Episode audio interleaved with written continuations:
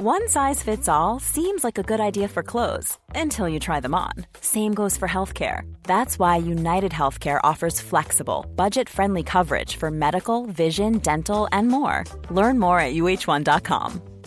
Ready to pop the question? The jewelers at Bluenile.com have got sparkle down to a science with beautiful lab grown diamonds worthy of your most brilliant moments. Their lab grown diamonds are independently graded and guaranteed identical to natural diamonds, and they're ready to ship to your door. Go to Bluenile.com and use promo code LISTEN to get $50 off your purchase of $500 or more. That's code LISTEN at Bluenile.com for $50 off. Bluenile.com code LISTEN. Hey, it's Ryan Reynolds, and I'm here with Keith, co star of my upcoming film, If, only in theaters, May 17th. Do you want to tell people the big news? All right, I'll do it. Sign up now and you'll get unlimited for $15 a month in six months of Paramount Plus Essential Plan on us. Mintmobile.com slash switch. Upfront payment of $45 equivalent to $15 per month. Unlimited over 40 gigabytes per month. Face lower speeds. Videos at 480p. Active Mint customers by 531.24 get six months of Paramount Plus Essential Plan. Auto renews after six months. Offer ends May 31st, 2024. Separate Paramount Plus registration required. Terms and conditions apply if rated PG. Bonjour à tous et bienvenue dans le podcast Objectif Client. Je suis Agathe Curis, consultante en stratégie chez Anomia, le cabinet de conseil exclusivement dédié aux avocats. Au cours de nos différentes missions, nous avons constaté que les avocats gagneraient à davantage connaître leurs clients. C'est pourquoi nous avons créé ce podcast. Aujourd'hui, j'ai le plaisir d'interroger William Tougeron, responsable juridique chez WeDoGift, la start-up qui dématérialise les chèques cadeaux. Bonne écoute! Bonjour William, merci beaucoup euh, d'avoir accepté mon invitation à participer à ce podcast. Euh, William, tu es responsable juridique chez WeDoGift. Est-ce que tu peux tout d'abord m'en dire un petit peu plus sur, euh, sur WeDoGift Qu'est-ce que vous faites? enchanté. Euh, WeDoGift, nous, on travaille sur les avantages salariés de manière générale. On s'est positionné sur les chèques cadeaux initialement.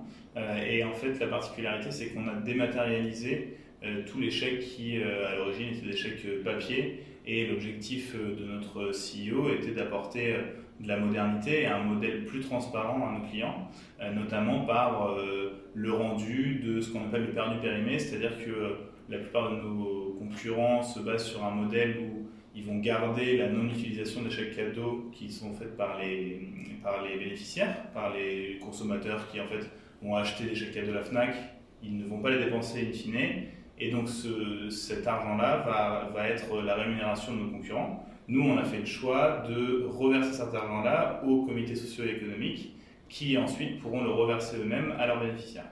Donc c'est une espèce de cercle vertueux et euh, l'idée c'était de, venir disrupter un marché qui était euh, contrôlé par des gros acteurs historiques euh, et d'intégrer une concurrence plus moderne et plus adaptée aux besoins de nouvelles boîtes et notamment de petites startups qui apparaissent sur le marché. Quoi. Ok. Et WidowGift, ça a été créé quand? Ça a été créé en 2016 si je ne m'abuse. Très bien. Et, du coup, euh, avec un modèle plutôt start-up euh, Exactement. Plutôt start-up. Euh, ça a commencé, je crois de mémoire qu'ils étaient 3 ou 4, comme toute boîte. Puis ensuite, ça a quand même assez rapidement évolué. très rapidement, ils sont passés une dizaine, puis une vingtaine. En fait, chaque année, ça doublait plus ou moins d'effectifs. Euh, jusqu'à maintenant où on, est, euh, on vient de passer la barre de 200 salariés là, euh, il y a quelques mois. Pas mal. Et tout ça avec des levées ou financement? On a fait quelques levées, mais peu comparé à nos concurrents. C'est pour ça qu'on a un modèle assez particulier et qui peut potentiellement être un peu complexe pour nous d'évoluer face à des concurrents qui lèvent des millions et des millions.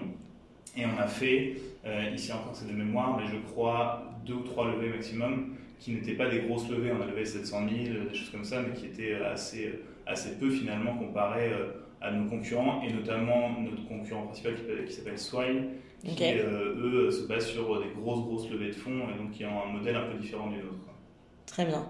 Swile, c'est les tickets resto aussi, c'est ça, ça, exactement. Ok. Et ils se positionnent aussi sur les chèques cadeaux depuis peu de temps. D'accord. Ah, ok, ils essaient de vous doubler. Exactement. Très bien. Bon, et toi, du coup, tu es arrivé quand euh, chez Widow Gift? Moi, je suis arrivé euh, en janvier 2020, donc euh, un peu plus de deux ans maintenant. voilà, et voilà, c'est tout. et quel est ton parcours? J'ai commencé à Nantes, donc j'ai fait ma licence de droit et toutes mes études à Nantes. Puis ensuite, j'ai fait un M1 et LLM, c'est les, diplômes anglo-saxons de droit. c'était double M1 LLM à l'université de Cardiff. ça, c'était plutôt orienté droit européen et international. Et donc ça m'a permis déjà d'apprendre l'anglais, ce qui était quand même une bonne chose.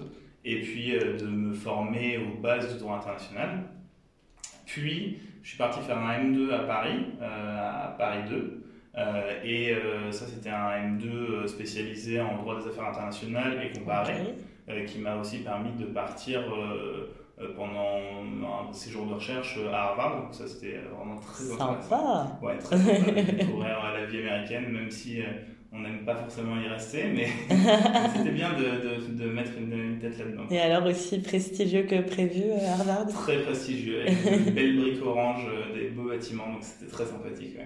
très bien. Et voilà, puis ensuite, euh, en parallèle de ce master, j'ai commencé un stage en cabinet d'avocat en droit social, parce que je trouvais que c'était la meilleure porte d'entrée dans le droit professionnel. Quoi. Mhm. J'en avais déjà fait un, mais c'était les stages de licence où en fait tu le découvres uniquement pour gagner certains points euh, sur tes partiels, donc on va dire que ça ne compte pas. mais euh, ce stage-là, j'y avais fait six mois euh, pendant mon master. Puis ensuite, ça s'était bien passé et je voulais me diriger vers l'entreprise. Mais étant donné que ça avait bien fonctionné avec ma maître de stage, qui a vraiment été un, enfin, un guide dans, dans euh, comment dire, dans mon approche plus professionnelle du droit que j'avais pas en sortant de master. Euh, j'ai voulu continuer avec elle. Elle voulait continuer et un peu euh, me servir de tremplin pour accéder à ce qui serait mon, ma, profession plus tard. Et donc, elle m'a proposé de rester en CDD avec elle pendant six mois plus. Donc, j'ai fait en tout un an et c'est au bout de ces six mois que j'ai commencé à chercher. Et en fait, bah, j'ai eu beaucoup, beaucoup de chance, mais j'avais une amie qui travaillait chez Widow Gift à ce moment-là qui m'a dit on va ouvrir un poste, on cherche quelqu'un, et j'y allais en me disant jamais euh, je serais pris avec euh, mon niveau d'expérience et euh, le fait que ce soit une ouverture de poste, donc c'est quand même quelque chose d'assez structurant. Et, finalement, ça s'est très bien passé, et puis voilà où j'en suis maintenant. Et donc, dans ce cabinet d'avocat, tu me disais, tu faisais du droit social Après avoir eu, du coup, un parcours d'études plutôt euh, droit des affaires, droit international, d'après ce que tu me disais. Et alors, en fait, j'avais... Changement... Euh. Ouais, bah, j'avais déjà, en fait, euh, cette, cette, double casquette pendant mon Master 2. J'avais fait mon mémoire sur l'évolution du droit social et les limites du salariat avec l'apparition des plateformes type Uber, euh, ah. voilà. Et donc euh, toutes les problématiques que ça crée derrière avec le statut d'indépendant euh, et qui en fait est un faux statut d'indépendant. et donc toutes ces questions-là, et j'ai essayé de mêler le droit des affaires et le droit social déjà. Et en fait, j'ai déjà c'était une matière qui me plaisait beaucoup. Et le rapport humain, je trouvais ça très intéressant aussi dans, dans l'approche du cabinet dans lequel j'étais. Voilà. Et, euh, et, donc, je trouvais aussi intéressant d'avoir cette double casquette quand on arrive en entreprise, parce que ça permet à la fois d'aider, euh, d'aider le business, bien sûr, de manière générale, parce que c'est la base euh, d'un responsable juridique, mais aussi d'aider les RH et d'apporter une vision plus globale et plus stratégique pour, pour, la société. Ok. Et justement, sur ton arrivée du coup chez Widow Gift, ce poste de responsable juridique, est-ce que tu peux m'en dire un petit peu plus sur euh, les missions qui étaient les tiennes. Tu me parlais de, de création de postes, etc. Donc, euh, sur quel sujet juridique euh, on t'attendait au tournant? Tu étais donc le premier juriste, on est d'accord, de la structure Ok. Donc, est-ce que tu peux m'en dire un petit peu plus sur tout ça? Bah, Au début, en fait, ça a commencé avec beaucoup de, de comment dire, de déblayage de terrain, parce qu'il y avait beaucoup de choses, mais finalement rien du tout. je m'en suis assez vite rendu compte. Et donc au départ, ça a été euh, bah, beaucoup de prise de connaissance des différents documents, euh, de la mise en relation aussi avec euh, les avocats qu'on avait, avec les conseils externes avec lesquels on pouvait travailler. et ça a été beaucoup de passations sur différents sujets. Et puis le but, ça a été de structurer un peu les choses. Donc de se dire bah, déjà qu'est-ce qu'il y a d'existant, puis quel est notre objectif, et ensuite de travailler un peu en rétro-planning, en déroulant des fils et puis en reprenant, euh, si ça c'est notre objectif, eh ben, il faut commencer par ça, puis être accompagné là-dessus, puis avancer solo sur euh, certaines autres parties, etc. etc. Euh, voilà, donc en fait, le cœur du sujet c'était le droit des affaires principalement. C'était le droit des contrats et, et puis l'organisation de nos process en interne concernant le business. Parce que l'objectif, c'était de sécuriser les choses, parce qu'on commençait à grossir. Quand je suis arrivé, on était déjà un peu moins de 100 salariés, je pense, mais ça, ça commence déjà à être une grosse structure finalement. Et donc, il fallait organiser les choses et tout en, enfin, tout en sécurisant les choses, il fallait aussi les améliorer et notamment euh, permettre euh, aux sales d'être plus efficaces et euh, de gagner du temps dans la négociation. Quoi. Très bien. Donc, droit des affaires principalement.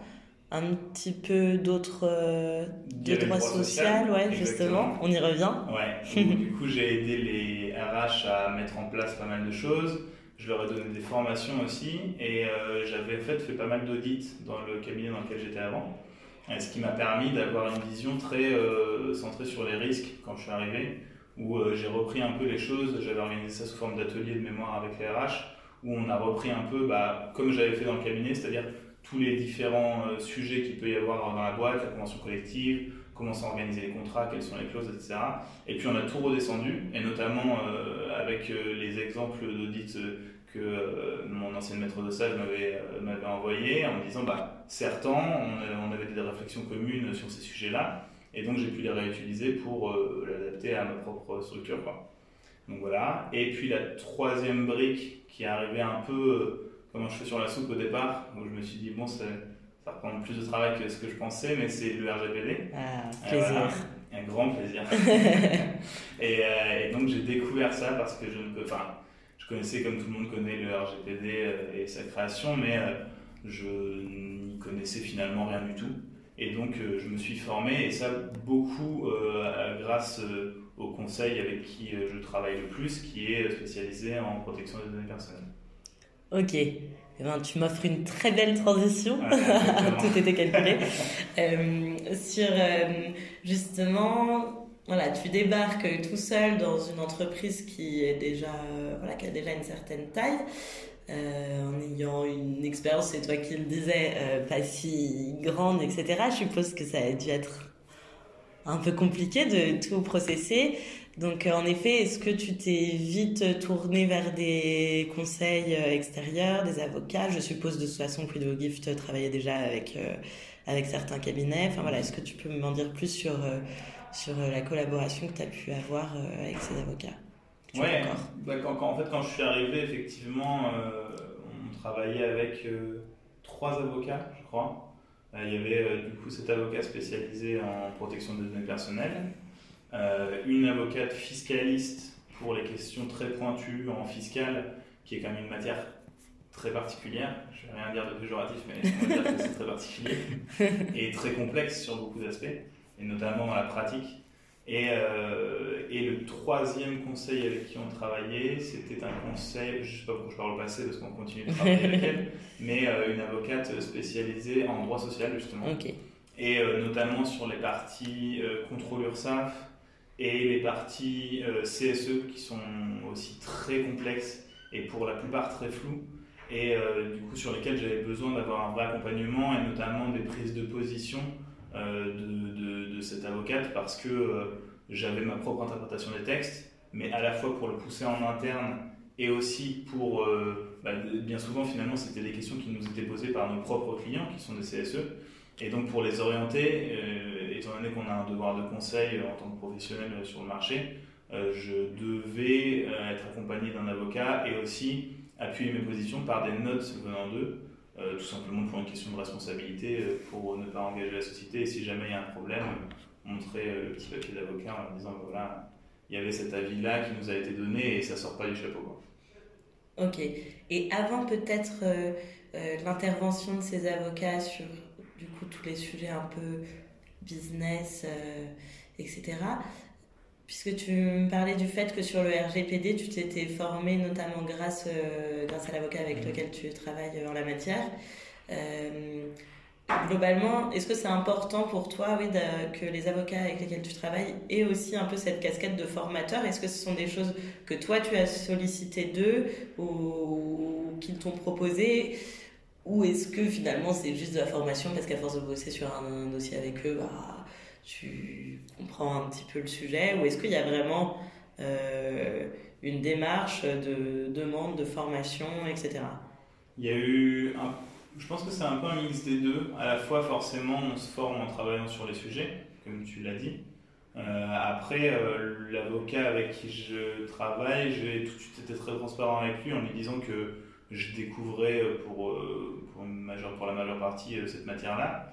Mais en fait, le besoin, moi, que j'avais, c'était de pouvoir être assis en face des, enfin, en face des clients qu'on a et pouvoir répondre à leurs questions donc au départ, j'étais accompagné par ce conseil pendant, euh, pendant nos réunions, mais en réalité c'est très cher. Et surtout, l'objectif, c'était c'était pas qu'on utilise un conseil externe pour répondre à toutes les questions, mais que moi je puisse, euh, in fine, être face à eux et euh, pouvoir leur expliquer les différentes qualifications qu'on retenait, pourquoi on travaillait de cette manière-là, quel était le fondement, etc. Puis c'était aussi une, volonté personnelle de, découvrir cette matière. Et ça a été un mix. À la fois, je lui ai dit de manière très transparente que j'avais besoin de me former là-dessus, et lui-même a eu euh, euh, la volonté de euh, d'être assez pédagogue dans sa manière d'aborder les choses. Et en plus de ça, les tâches sur lesquelles on a été rapidement amené à travailler, c'est-à-dire la création d'une annexe RGPD à notre contrat et de notre politique de confidentialité, etc. C'est des documents en fait où l'objectif c'est d'expliquer à nos clients et à nos bénéficiaires comment ça fonctionne. Et donc à partir de là, forcément, c'est les meilleurs documents pour, pour toi-même apprendre à, à, manier un peu cette matière-là. Donc voilà, c'était un peu un mix des deux. Quoi. Ok, très bien. Donc finalement, vis-à-vis de cet avocat, en tout cas, dans cette matière, tu attends euh, de la part de, l'avocat avec lequel tu travailles qu'il soit un peu à la fois un partenaire, mais aussi euh, potentiellement euh, quelqu'un qui soit là pour t'épauler et te former, etc. Oui, tout à fait, tout à fait. Surtout sur le RGPD. En fait, surtout sur les matières déjà que je ne connais pas ou peu, et surtout sur les matières qui vont me servir dans la négociation. Dans des En fait, c'est une matière que je suis obligé de manier tous les jours, notamment par le fait que je suis aussi DPO. Et, et, du coup, c'est forcément des matières que j'ai besoin de savoir moi-même manier. typiquement la fiscalité ou d'autres matières très, très complexe, enfin plus complexe en tout cas que le RGPD dans lequel, dans, dans lequel je l'utilise moi. Euh, c'est des matières pour lesquelles j'aurais toujours besoin de, faire appel à des avocats et j'ai pas forcément, même si euh, on se forme forcément en y réfléchissant, j'ai pas euh, le besoin d'être un expert de ces matières-là parce que ça va être finalement une utilisation très parcellaire, ça va être sur un point très précis, sur une analyse précise. C'est pas le cas pour le RGPD dont je vais me servir quotidiennement finalement. Mm, mm. Je vois. Et sur ces trois avocats dont tu me parlais, donc avec lesquels Louis Dougif travaillait déjà à ton arrivée, c'est ça euh, Est-ce que, donc c'est ceux avec lesquels vous travaillez majoritairement, mais est-ce que de manière peut-être plus épisodique, tu as eu affaire à d'autres cabinets? Euh, Oui, sur des sujets très particuliers. Par exemple, on a eu, bah là très récemment, on, a été racheté par euh, Sodexo, qui est un gros groupe, et donc euh, on a fait appel à ce moment-là à un gros cabinet euh, d'affaires et de corporate pour la gestion de, cette, de ce deal-là, qui en fait dépassait moi complètement mes compétences au moment où c'est arrivé, c'est-à-dire que forcément j'avais jamais traité de, de fusion-acquisition de sujets aussi complexes que ceux-là en corporate. Et donc là-dessus, il fallait être accompagné euh, par un cabinet. Donc c'est dans ce, enfin, pour ce genre de, situation très particulière où on va pouvoir faire appel à des avocats externes qui ne sont pas les avocats avec lesquels on travaille. Et en dehors de ces choses, euh, de ces événements euh, finalement exceptionnels dans la vie d'une entreprise, il y a aussi certains besoins qui émergent. je pense encore une fois à la fiscalité mais euh, des fois, on va avoir, je vais avoir un point très précis d'un contrat ou d'un projet structurant ou stratégique pour la, pour la société sur lequel je vais avoir besoin, euh, je ne sais pas, d'avoir euh, un conseil très précis en fiscalité du don aux associations, par exemple. Et là, je suis obligé de, de me rapprocher d'un avocat spécialiste de cette matière-là. Donc, ça peut m'arriver aussi de rechercher des conseils qui pourront me renseigner sur une question très très précise. Et après, ça peut amener à des partenariats euh, à plus long terme, mais, euh, mais voilà, il y aura des, besoins comme ça euh, de, questions très, très complexes sur un sujet que je ne maîtrise pas. Ok. Et lorsque tu dois faire ces choix, donc par exemple ton gros cabinet d'affaires avec lequel tu as pu travailler pour le rachat par Sodexo, comment as-tu choisi ce cabinet? Alors ça, c'était un cabinet avec lequel on avait déjà pu travailler sur d'autres sujets corporate. Et donc on savait qu'il travaillait très bien. Et euh, finalement, c'est un choix qui a été assez naturellement porté euh, vers eux parce que c'est euh, des, des, personnes avec qui justement on avait déjà eu l'occasion de travailler, voir comment ils travaillaient et sentir que ça pouvait fonctionner avec eux. et après, pour les, autres, les autres cabinets que j'ai eu à rechercher, euh, la question c'est comment je les trouver. Oui, en fait, quels sont un peu tes critères de choix, même ce cabinet du coup corporate? Donc vous aviez déjà travaillé avec eux, mais mhm. justement la première fois que vous avez travaillé avec eux, comment vous aviez été amené à travailler avec eux? Est-ce que pour ce type de, de sujet, M&A, etc., ce qui compte c'est plutôt la taille du cabinet que tu vas avoir en face euh, sa notoriété, sa renommée, le fait qu'il vous ait été recommandé par d'autres entreprises, le fait que toi tu connaisses personnellement des avocats dedans, je ne sais pas, ça peut arriver. Enfin, un petit peu que, oui, comment, comment, comment ces choix se font? Là encore, euh, je, pense que c'est un peu un mix. Euh, je pense déjà que ça dépend de la matière, enfin du besoin qu'on va avoir. Euh, typiquement, quand c'est des sujets aussi structurants que M&A et, et, corporate stratégique, on va surtout travailler par réputation du cabinet. et là, on, avait déjà eu l'occasion de travailler avec eux, donc on fait quand même des petits tests un peu sur le terrain de savoir euh, est-ce qu'il y a déjà un feeling, est-ce que ça fonctionne, est-ce que le travail qui est rendu est de qualité, est-ce que euh, les avocats avec lesquels on travaille sont disponibles, voilà ce genre de, critères-là. Euh, moi, je, travaille aussi beaucoup sur les conseils, soit des gens que je connais, euh, parce que euh, bah, forcément vu que j'ai fait du droit, j'ai beaucoup d'amis qui sont maintenant soit juristes, soit avocats, euh, soit directeurs juridiques, etc.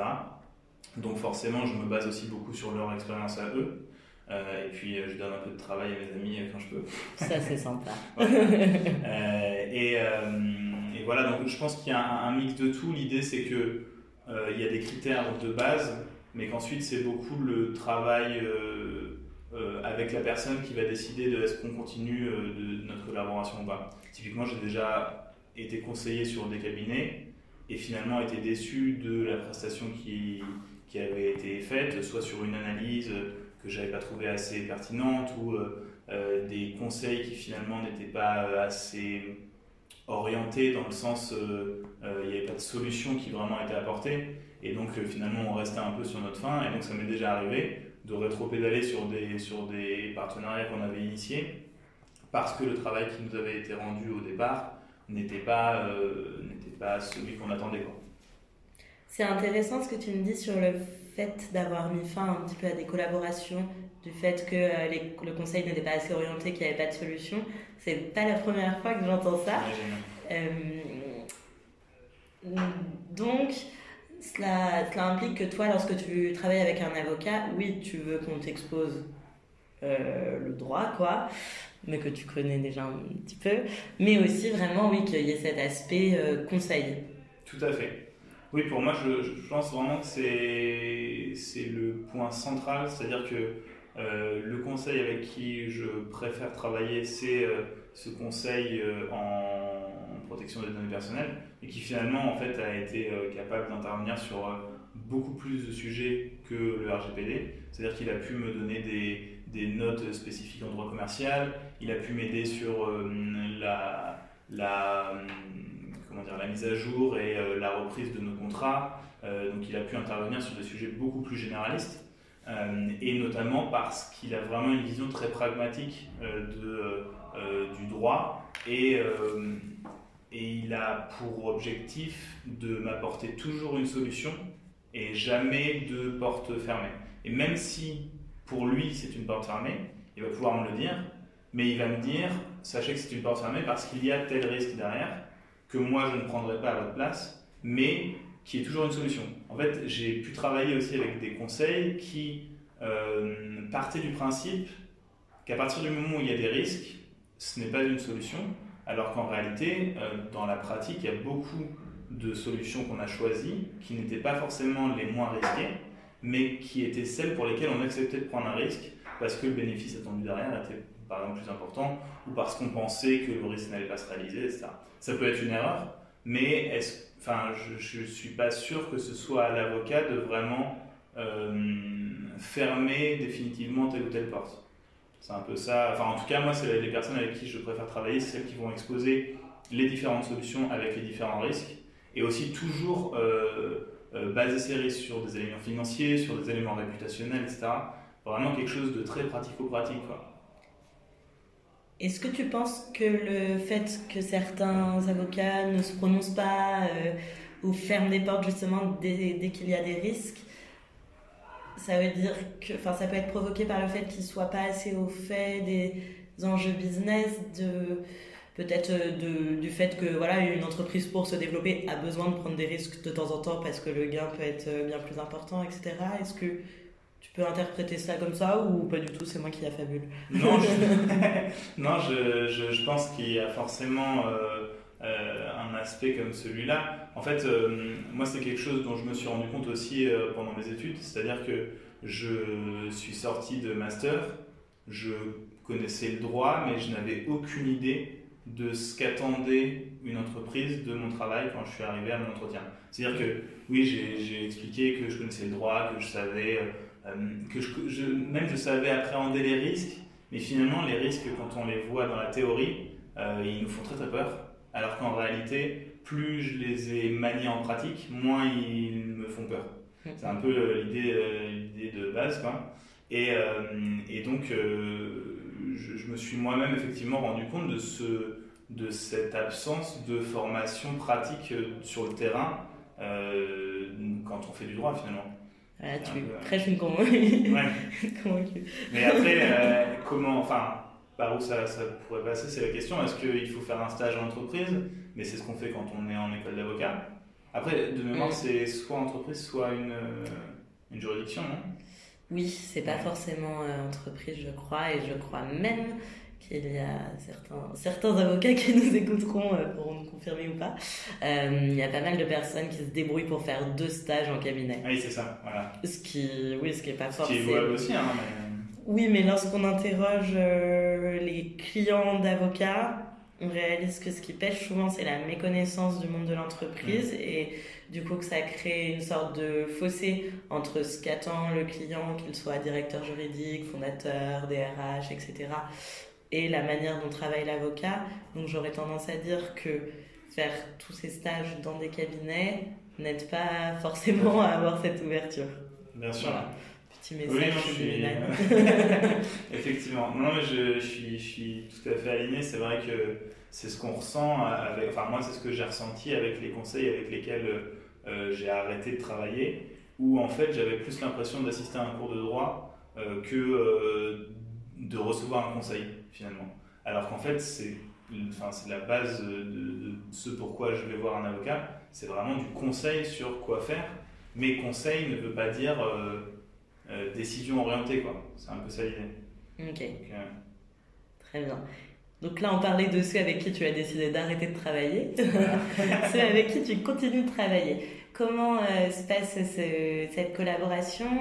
Euh, De quoi as-tu besoin, toi, avec ton avocat? Comment, comment communiques-tu avec les avocats avec lesquels tu travailles? À quelle fréquence? Comment aimes-tu être informé de l'avancée des dossiers, etc.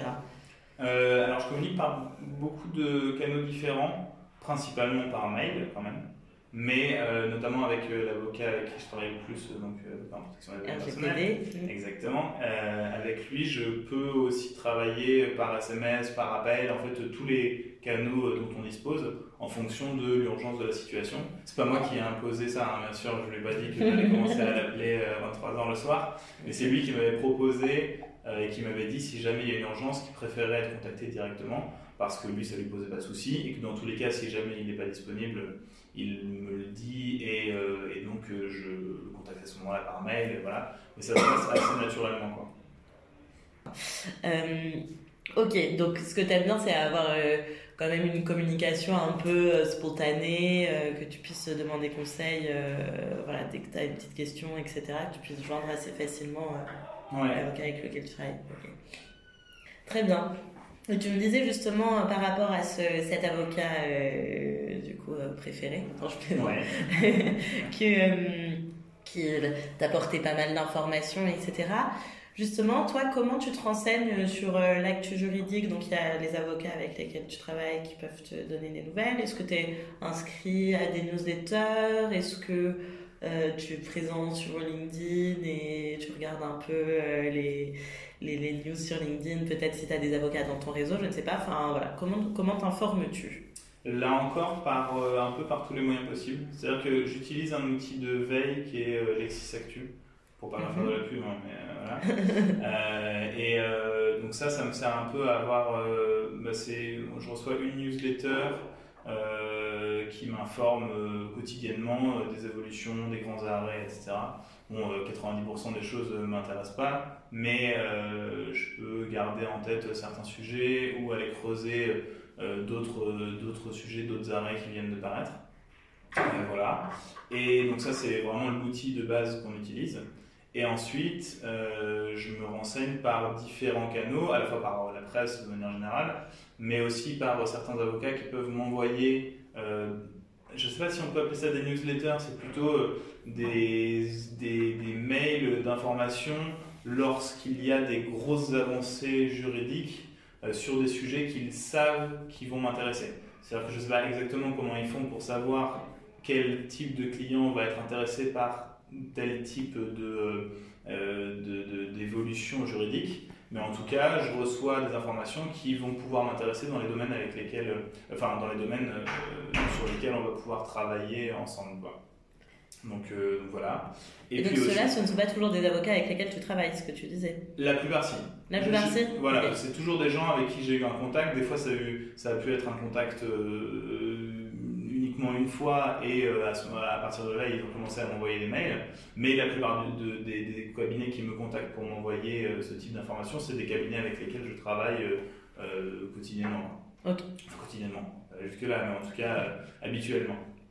voilà. Et, et, ensuite, sinon, les réseaux habituels, type LinkedIn, ce genre de choses sur lesquels je vais pouvoir trouver des articles spécifiques. J'ai des avocats avec qui je suis en contact dessus qui postent régulièrement des avancées euh, jurisprudentielles euh, dans toutes les matières qui, moi, m'intéressent et euh, sur lesquelles je vais aller m'informer, poser des questions, je vais pouvoir rentrer en contact si jamais je sens qu'il y a des choses que j'aimerais creuser avec eux. voilà. Est-ce que justement un avocat qui posterait régulièrement sur LinkedIn des articles qui toi te sont utiles, enfin, ou des posts, pas forcément format article, mais des informations qui te sont utiles, est-ce que ça pourrait jouer dans tes critères de choix d'avocat, admettons si demain tu as besoin d'un avocat dans telle matière et que tu en as deux, trois sur LinkedIn que tu trouves plutôt pertinents sur ces sujets-là, tu les contacterais en priorité ou pas du tout?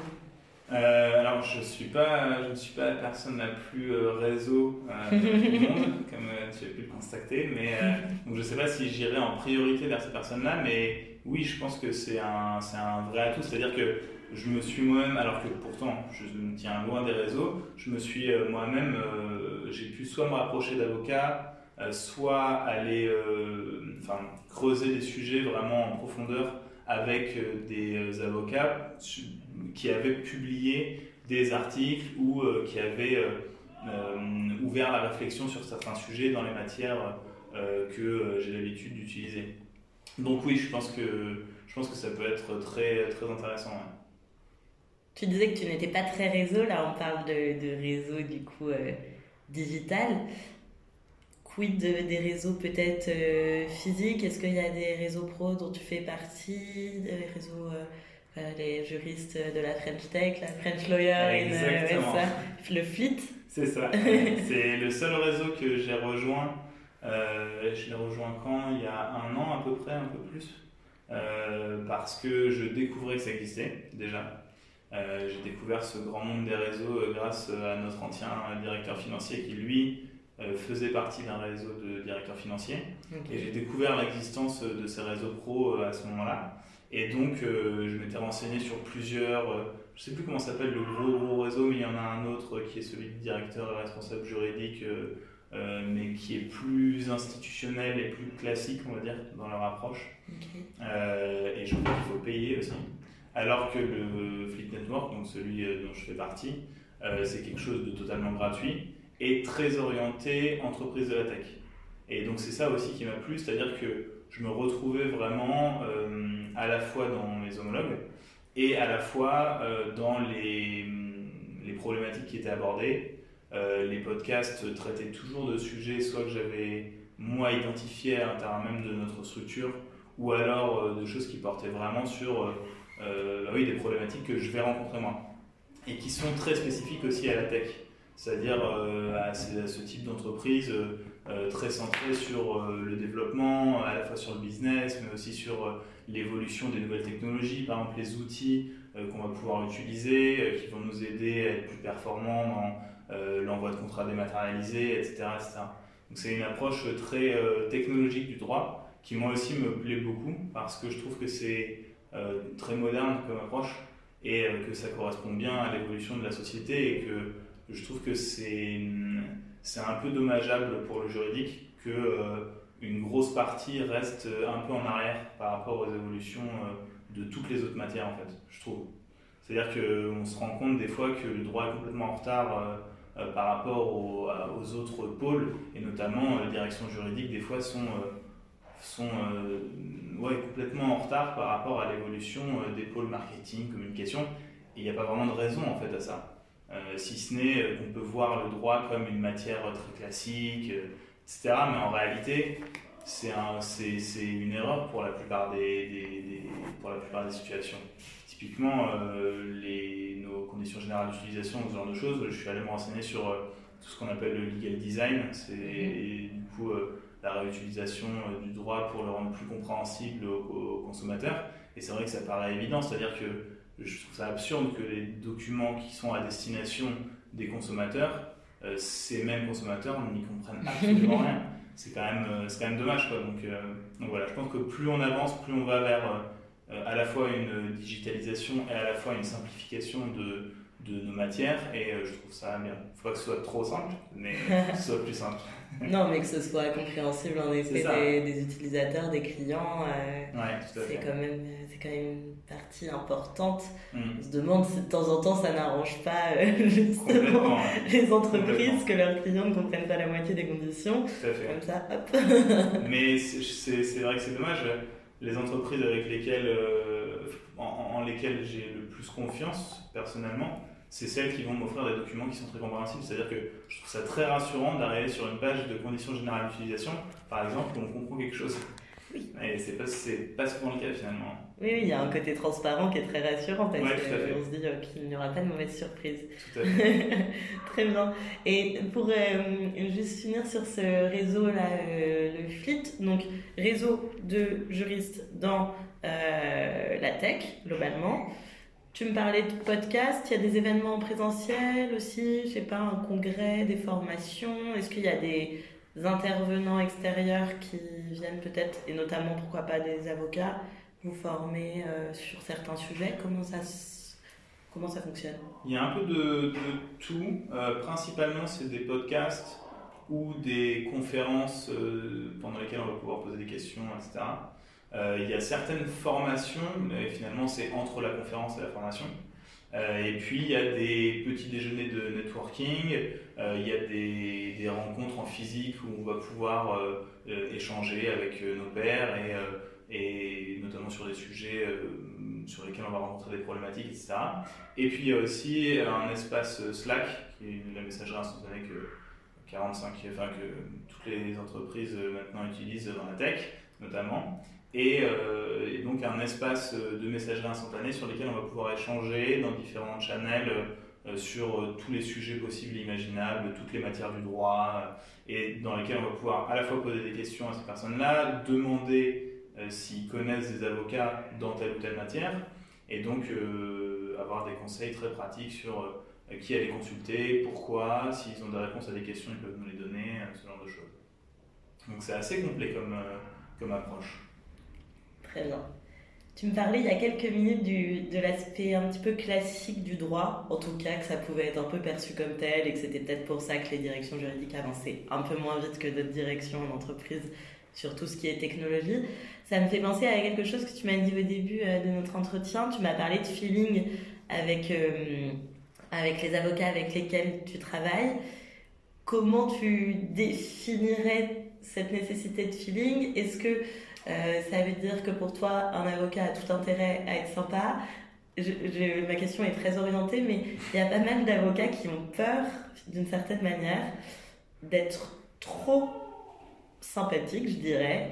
Euh, ou en tout cas, peut-être trop détendus, je ne sais pas comment le dire, avec euh, leurs clients, puisqu'ils ont l'impression qu'on attend d'eux vraiment cette image de, euh, de personne dans le droit, justement, et du coup, quelqu'un de très carré, et donc un petit peu strict. voilà, quel est ton ressenti sur tout ça? C'est complexe comme question parce que, encore une fois, je pense qu'il n'y a pas de réponse juste. Non, je, demande toi ce que tu Oui, alors moi personnellement, je préfère quelqu'un de sympa déjà. je trouve ça toujours plus agréable de travailler avec quelqu'un de sympa. Euh, mais aussi, j'ai, je, je, préfère euh, quelqu'un de, d'accessible et qui va être euh, beaucoup plus décontracté justement. Alors, il ne faut pas que ce soit trop, c'est là où euh, c'est toujours un peu entre les deux. C'est-à-dire que, en fait, euh, je ne pense pas qu'il y ait besoin d'être très strict pour montrer qu'on est bon dans sa matière. Et notamment, encore une fois, cet avocat en RGPD, c'est quelqu'un de très accessible. je, d'ailleurs, on se tutoie. Et on est, enfin, je parle avec lui comme je pourrais parler à certains de mes collaborateurs euh, dans, la, dans la société. Et, euh, et en fait, c'est ce qui simplifie aussi nos échanges, c'est-à-dire que quand on a des urgences, euh, on a finalement enrobé le tout de votre bien dévoué, etc. ce genre de, de, de, comment dire d'enrobage oui, ne permet pas en fait d'être très fluide et de gérer les urgences comme moi je les gère. Et finalement, c'est pour ça que je pense que je préfère la simplicité, mais il faut que ce soit accompagné par euh, quelqu'un qu'on sait très solide sur ses appuis euh, dans sa matière. Mais encore une fois, euh, je ne pense pas qu'on ait besoin d'être strict pour le montrer, qu'on est bon. Très bien. Ça marche. Il y a un sujet qu'on n'a pas abordé, enfin, il y a plusieurs sujets qu'on n'a pas abordés, mais Là, nous allons parler budget, facturation. Qu'est-ce que tu préfères, toi? Peut-être, à la j'allais dire peut-être que toi, tu n'as pas de préférence à titre personnel, mais en tout cas, ce qu'on attend de toi à l'échelle de l'entreprise aussi, euh, sur euh, la facturation, le type de facturation des avocats avec lesquels tu travailles. Est-ce que en début d'année, voilà, on donne euh, un budget pour ton département et du coup, tu es très récrac et il faut que, que, tout soit prévisible? Enfin, comment, comment ça fonctionne? Alors, euh, les facturations avec lesquelles je travaille, enfin avec lesquelles les conseils avec lesquels je travaille, travaillent, euh, elles sont doubles. On a certaines choses euh, forfaitisées, donc où je sais vraiment là où, là, où, on va aller, combien ça va coûter, et d'autres choses qui sont un peu plus flottantes, qui sont en fonction des heures de travail, c'est-à-dire que parfois un conseil va penser que telle analyse va prendre une heure, et finalement ça va en prendre cinq, et donc il se retrouve complètement lésé dans, dans l'histoire. Euh, donc il y a cet aspect double forfaitisation un peu différente. Et puis euh, le problème que l'avocat avec lequel je travaille le plus a rencontré, c'est que au départ on travaillait que par forfait et en fait on s'appelait on beaucoup, on était souvent en contact et il m'a dit au bout d'un moment, bah, étant donné qu'on gère beaucoup de choses à l'oral, ce serait bien d'instaurer quelque chose de, euh, d'horaire quoi. Euh, et donc et donc, ce qui s'est passé, c'est qu'on a le, comment dire, on a des forfaits pour les choses très précises. Par exemple, une note, il va me dire ça prendra entre tant de temps et tant de temps pour que moi je puisse budgétiser tout ça et avoir vraiment dans la tête combien ça va coûter et pas me retrouver avec euh, des mauvaises surprises d'une analyse qui va coûter 5000 euros alors qu'on pensait que ça va coûter 500. Euh, donc ça, c'est pour les analyses qu'on va pouvoir prévoir. Et ensuite, tout ce qui va se faire euh, au quotidien, au fil de l'eau, une réunion qui, qui n'était pas forcément prévue et qui va durer un temps aléatoire, en tout cas qu'on ne saura pas exactement, on ne pourra pas le prévoir en amont, euh, ça c'est euh, du coup sur une base de taux horaire qu'on va, qu'on va fixer en amont bien sûr et qu'il nous donnera en fin de mois. Donc je peux prévoir, je dirais, 80% des choses Et il y a 20% qui ne sont pas totalement prévisibles. On sait plus ou moins combien de temps ça durera, mais ça, ce sera fluctuant en fonction de, des besoins, enfin de la pratique et des besoins réels. Donc c'est un peu un entre-deux. Et pour répondre à ta question initiale, c'est-à-dire comment moi est basé, enfin sur quoi est basé mon budget, moi j'ai un budget global sur l'année, et ensuite c'est à moi de le faire évoluer. Donc plus, plus je peux prévoir les dépenses et plus je peux avoir une vision claire sur combien va coûter telle analyse, mieux c'est. Mais il faut aussi euh, s'adapter en fonction des besoins du conseil en face. Très bien. Et cet avocat avec lequel tu travailles euh, du coup euh, très régulièrement, d'après ce que j'ai compris, est-ce qu'il n'a jamais été question d'un abonnement, un abonnement global tous les mois Voilà, tu peux lui poser toutes tes questions. Hmm, alors, il ne l'a pas proposé parce qu'en fait, euh, parce qu'en fait, ça a évolué énormément en fonction des mois. C'est-à-dire qu'on a travaillé sur un gros audit euh, global de la protection des données euh, dans notre société, qui là a été très très prenant. On faisait beaucoup beaucoup d'ateliers avec tous les pôles pratiquement de la boîte. il a travaillé sur beaucoup de livrables. Et donc, ce mois-là, typiquement, a été très très très chargé. Enfin, ces plusieurs mois-là ont été très chargés.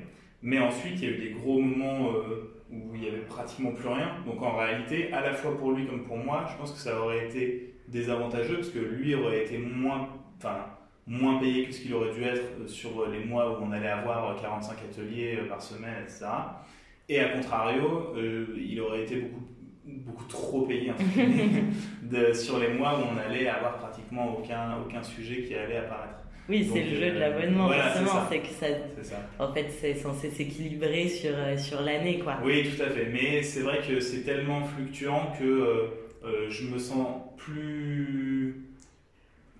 Je trouve ça plus sécurisant d'avoir quelque chose au réel que d'avoir un abonnement. Après, je pense encore une fois que ça dépend des besoins. C'est-à-dire que typiquement, nos RH ont, à partir de la deuxième année, quand moi je, je me suis un peu écarté du droit social, on fait appel à un outil euh, dont je ne me souviens plus exactement le nom, euh, mais qui est un outil qui, je crois, est proposé par un cabinet d'avocats, euh, qui est un abonnement sur le droit social. et en fait, il y, a une, il y a leur équipe d'avocats qui vont pouvoir répondre à toutes les questions que les RH vont avoir. Et donc là, effectivement, c'est un abonnement à l'année, qui n'est pas très cher d'ailleurs, et je crois qu'il peut être augmenté en fonction des besoins. C'est-à-dire si on va avoir besoin d'un règlement intérieur rédigé, ils vont forfaitiser la création du règlement intérieur, ce genre de choses. Mais pour toutes les questions euh, du quotidien que les RH pourraient avoir à poser à des avocats, ça, c'est sous forme, euh, forme d'abonnement euh, mensuel. Et ça, c'est intéressant parce que des, les RH, elles vont avoir des questions, elles vont avoir une question tel jour, puis deux questions la semaine d'après, mais ça va être finalement assez dire, ça va rester à peu près toujours euh, le même euh, taux de questions, on va dire, euh, pendant l'année. Donc là, ça, ça, se, ça paraît plus, plus intéressant. Voilà, exactement. Mais pour moi, c'est vrai que c'est pas exactement l'utilisation que je recherche. Très bien. Est-ce qu'il t'arrive que hum, des avocats viennent à toi Donc globalement, j'ai compris que jusqu'à maintenant, donc il y a de toute façon les avocats historiques de Widow Gift, les autres euh, c'est de la recommandation, de la réputation de cabinet, des amis, euh, etc. Est-ce qu'il t'est déjà arrivé que des avocats euh, te, peut-être te contactent par mail, par LinkedIn, je ne sais par quel biais? Si oui, comment tu as accueilli ce type de démarche? Euh, alors, des avocats, je ne crois pas. J'ai eu beaucoup d'outils qui m'ont contacté. Mm. Euh, des avocats, je n'ai pas l'impression. Après, en fait, des fois, on croit que c'est des outils, finalement, c'est derrière des cabinets d'avocats qui euh, prennent le nom d'un outil pour. voilà. Mais non, des avocats, je ne crois pas. Je pense que ça pourrait être une bonne idée, mais il faut faire attention à ne pas tomber dans, dans la publicité un peu. Enfin, le comment dire, c'est pas la publicité le mot, mais euh, le fait d'aller, enfin le démarchage constant, euh, parce que, alors après, c'est un avis personnel, mais euh, j'ai tendance à être plus repoussé par le démarchage qu'autre chose. typiquement, quand un restaurant va avoir son serveur devant qui nous demande de, venir manger et que les plats servis sont les meilleurs au monde, ça va plus me donner envie de fuir qu'autre chose. Donc je pense que c'est l'écueil à éviter si jamais démarchage il y a. et dans tous les cas, je pense que même s'il y a un démarchage, en fait, le, truc c'est qu'il faudrait que ça tombe au bon moment. C'est-à-dire qu'il faudrait qu'au moment où moi j'ai un besoin, le démarchage arrive et que je me dise ah effectivement j'ai ce besoin là sur lequel je recherche un avocat mais en réalité il faudrait avoir un timing parfait parce que quand je quand j'ai un besoin qui apparaît je vais directement aller m'enseigner euh, euh, pour savoir quel avocat je vais vouloir euh, rencontrer etc donc je ne sais pas si le démarchage avocat client est le plus adapté. Peut-être qu'une idée d'une espèce de répertoire plus global où on pourrait euh, avoir des informations sur, euh, typiquement on tape euh, avocat dans tel domaine et puis on a une espèce de répertoire où on a les, tous les avocats et leurs avantages, leurs inconvénients, etc. Ça, peut être, pourrait être intéressant. Et ça pourrait permettre d'être de, dans un peu un démarchage à l'envers où c'est plus le client qui va aller se renseigner et, et faciliter la, recherche du client de tel ou tel type d'avocat. Très bien. Donc si je te demande euh, selon toi, comment pourraient faire les avocats pour se rendre visibles auprès de toi, admettons auprès de toi d'une autre, direction juridique Est-ce que tu as des recommandations euh, justement pour pas tomber dans cette notion de démarchage, mais euh, peut-être t'apporter davantage de valeur en, je sais pas, t'envoyant justement du contenu, on parlait un peu de newsletter tout à l'heure, ce genre de choses, ou en te proposant des formations euh, Est-ce qu'il y a des, des petits tips comme ça auxquels tu pourrais penser bah, Je pense que les réseaux, enfin, les réseaux de manière générale sont quand même les plus efficaces. C'est-à-dire que j'ai tendance à accepter beaucoup sur LinkedIn, typiquement. Et ensuite, c'est euh, les publications LinkedIn, elles apparaîtront forcément, donc je, je finirai par les voir. Euh, donc je pense que c'est peut-être le, le, plus efficace, en tout cas pour moi. Euh, après, euh, effectivement, des formations, des podcasts, des conférences, ça c'est le genre de choses qui attire mon attention. ça passe beaucoup, alors moi c'est par les canaux de mail que, qui vont, enfin c'est les canaux mail qui vont le plus me toucher, notamment par le biais de ce Fleet Network qui, qui propose ces formations-là. Mais j'ai déjà pu assister à des podcasts ou des formations ou à des conférences qui apparaissaient dans mon fil LinkedIn. Ok. Donc voilà, donc je pense que ça peut être un bon point d'entrée pour ensuite creuser. Euh, et d'ailleurs, j'ai déjà pu assister à des conférences et j'ai pu en sortir en me disant Ah, bah, tel cabinet, il a vachement bien sur tel sujet, donc je vais aller reprendre contact avec eux, etc. Donc voilà, je pense qu'il faut essayer de viser large, mais euh, sans être trop agressif dans les recherches. Très bien. Alors j'ai une petite idée de la réponse que tu vas me donner. Euh, au vu de ce que tu m'as dit sur ton attrait des réseaux, je suis un petit peu ironique. Euh, j'ai quelques, enfin, certains avocats avec qui je travaille se lancent sur euh, Facebook un peu et Instagram. Moi, n'étant pas une grande utilisatrice d'Instagram à titre personnel, j'avoue que je ne me rends pas tellement compte de l'impact que ça peut avoir Est-ce que toi, typiquement, c'est quelque chose qui pourrait te, te parler ou pas du tout? Alors, euh, j'ai ouvert mon compte Instagram il y a un an même pas, et il y a une photo dessus, je crois. Donc, je, suis, je pense que je suis pas forcément la meilleure personne à qui poser la question. Je pense que ça peut fonctionner, mais là aussi, il faut arriver à être entre le, euh, le professionnel et euh, professionnel, on va dire. Mais euh, c'est-à-dire qu'il faut faire attention, je pense que l'écueil le, aussi là-dedans, c'est de paraître un peu trop, euh, un peu trop euh, détendu, quoi, si on est sur Instagram. Je pense qu'il faut le faire de la bonne manière. Je pense que ça peut être intéressant, et, parce que c'est quand même un réseau qui est ultra utilisé, c'est-à-dire que moi je vois dans mes cercles d'amis, y compris dans mes cercles d'amis qui sont responsables juridiques ou juristes ou qui travaillent en entreprise, il y en a l'immense majorité l'immense majorité utilise Instagram. Donc je pense que ça peut fonctionner, mais il faut bien l'amener. Mais plus on je trouve que plus on avance, plus on va entrer dans ce type de, de relation-là, y compris avec, euh, avec les avocats en fait. Il n'y a pas de raison que, que les avocats soient les seuls à ne pas, ne pas se proposer sur Instagram. Ok, c'est noté. Est-ce que lorsque tu, lorsqu'on te recommande un, un, avocat, tu as besoin d'un avocat euh, euh, sur un point très précis, on te donne un nom, quel est ton réflexe? Est-ce que tu contactes juste directement la personne puisqu'on t'a donné son numéro, etc. Est-ce que tu tapes ce nom sur Google pour aller voir un petit peu de qui il s'agit?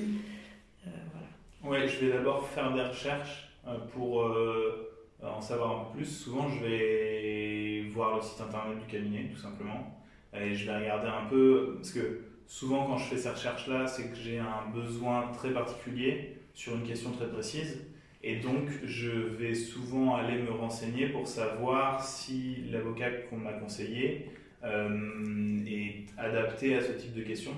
Euh, c'est-à-dire, typiquement, si j'ai une question sur euh, la fiscalité des associations, je vais aller voir si le fiscaliste qu'on m'a proposé est professionnel des associations, si c'est quelque chose qu'il maîtrise ou pas. Donc oui, je me renseigne d'abord et ensuite je prends contact.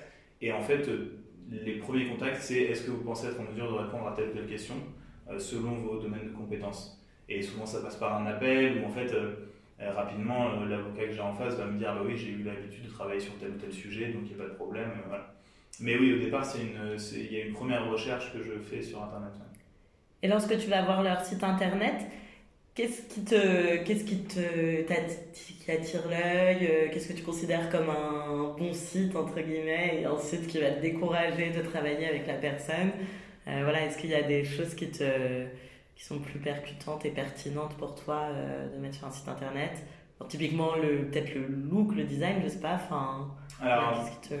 Oui, déjà, le... en fait, je pense qu'il vaut mieux ne pas faire de site internet que faire un site internet euh, très mal fait ou en tout cas quelque chose de WordPress ou des trucs un peu euh, faits à la main. voilà. Je pense qu'il faut, quitte à le faire, autant le faire vraiment bien. Le design, je trouve, est toujours important parce que c'est ce qui va rendre la chose professionnelle. C'est un peu comme euh, quand tu me parlais d'Instagram tout à l'heure. Je pense que euh, si euh, un avocat fait le choix d'être sur Instagram, il faut le faire bien et rendre la chose très professionnelle. L'objectif, c'est qu'on arrive sur le site internet et qu'on se sente en confiance et qu'on se dise ah, voilà, en face de moi, j'ai un avocat qui va pouvoir traiter mon sujet. Et ensuite, moi, ce que, ce que je vais voir en premier, c'est les biographie, enfin biographie, je ne sais pas si on peut appeler ça comme ça, mais en tout cas les petits textes d'explication sur euh, quels ont été les principaux partenariats, quels ont été les principaux dossiers qui ont été traités ou les sujets sur lesquels ils vont avoir euh, énormément d'expertise. Euh, voilà, et puis souvent il y a des partenariats qui sont un peu affichés, soit avec justement des associations, soit avec certaines boîtes, soit tout ce genre de choses fonctionne bien.